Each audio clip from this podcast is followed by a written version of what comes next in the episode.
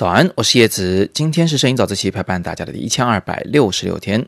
昨天晚上呢，我们终于结束了我在曼德勒的行摄故事的分享直播。那么今天想给大家分享的这四张照片呢，就是在这个行程中拍摄的。关于故事的背景，昨天晚上我已经跟大家交代过了。如果错过的同学呢，可以点阅读原文，你可以看得到我们的直播的回放。既然故事已经讲过了，今天我们就不再重复了。今天呢，我着重想跟大家分享这四张照片里藏着的一个有关拍人的时候的一个取景范围的问题。那首先我们来看看第一张照片，这张照片呢是我从纺织厂的后门走出来以后，啊，往左一瞥看见的一幕。我就站在那个位置呢，拍了第一张。这个角度呢，因为不是从这个纺织姑娘的正面拍过去的，所以我们能看到一个距离上的变化。从这个纺织的机器到远处的那个空的机器啊，它这里面呢是显然是有着一个距离上的变化。这就是从这个斜侧面拍摄人物的好处。但是它的缺陷也很明显，就是感觉上有一点点的乱啊，人物本身呢并没有什么的突出。于是我就跑到了姑娘正对面去拍摄这个画面呢。你大致可以把它看成两种几何形状构成了环境。第一个呢是背后的那个墙，还有啊墙的两种颜色及地面啊，形成了三个长方形。然后在这个纺织车上呢，有三个大的圆形，除此之外就是人物物了。那这构图呢就变得非常的简洁。这个画面交代了环境，交代了人物的具体的身份，他正在做的事情，交代了他正专注于啊哪一个事物之上。这个故事讲的是比较丰富的，是比较完整的。这一点呢和第一张照片是类似的，但第一张照片的环境交代会更充沛一些。但是他们俩呢，都是用手机的广角镜头，也是二十四毫米左右的镜头拍摄的，只是我的机位不太一样。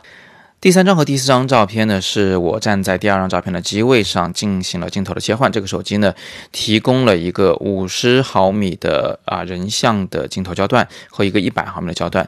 第三张是五十毫米拍的，第四张呢是一百毫米拍的。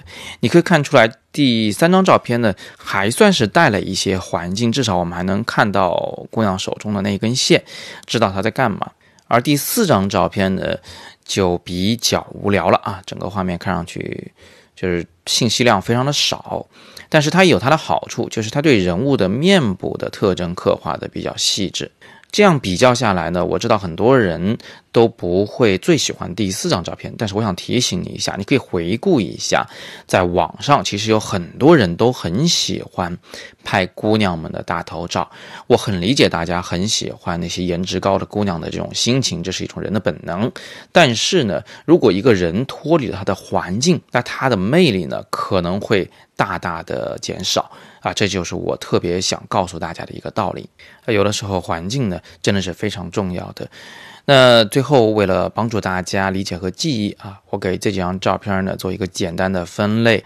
第一张照片呢，因为交代了很多的环境，而且人物在其中啊，其实是故事的一个有机的组成部分，它是必不可少的。但是它长什么样啊，这个我们不是特别的在乎。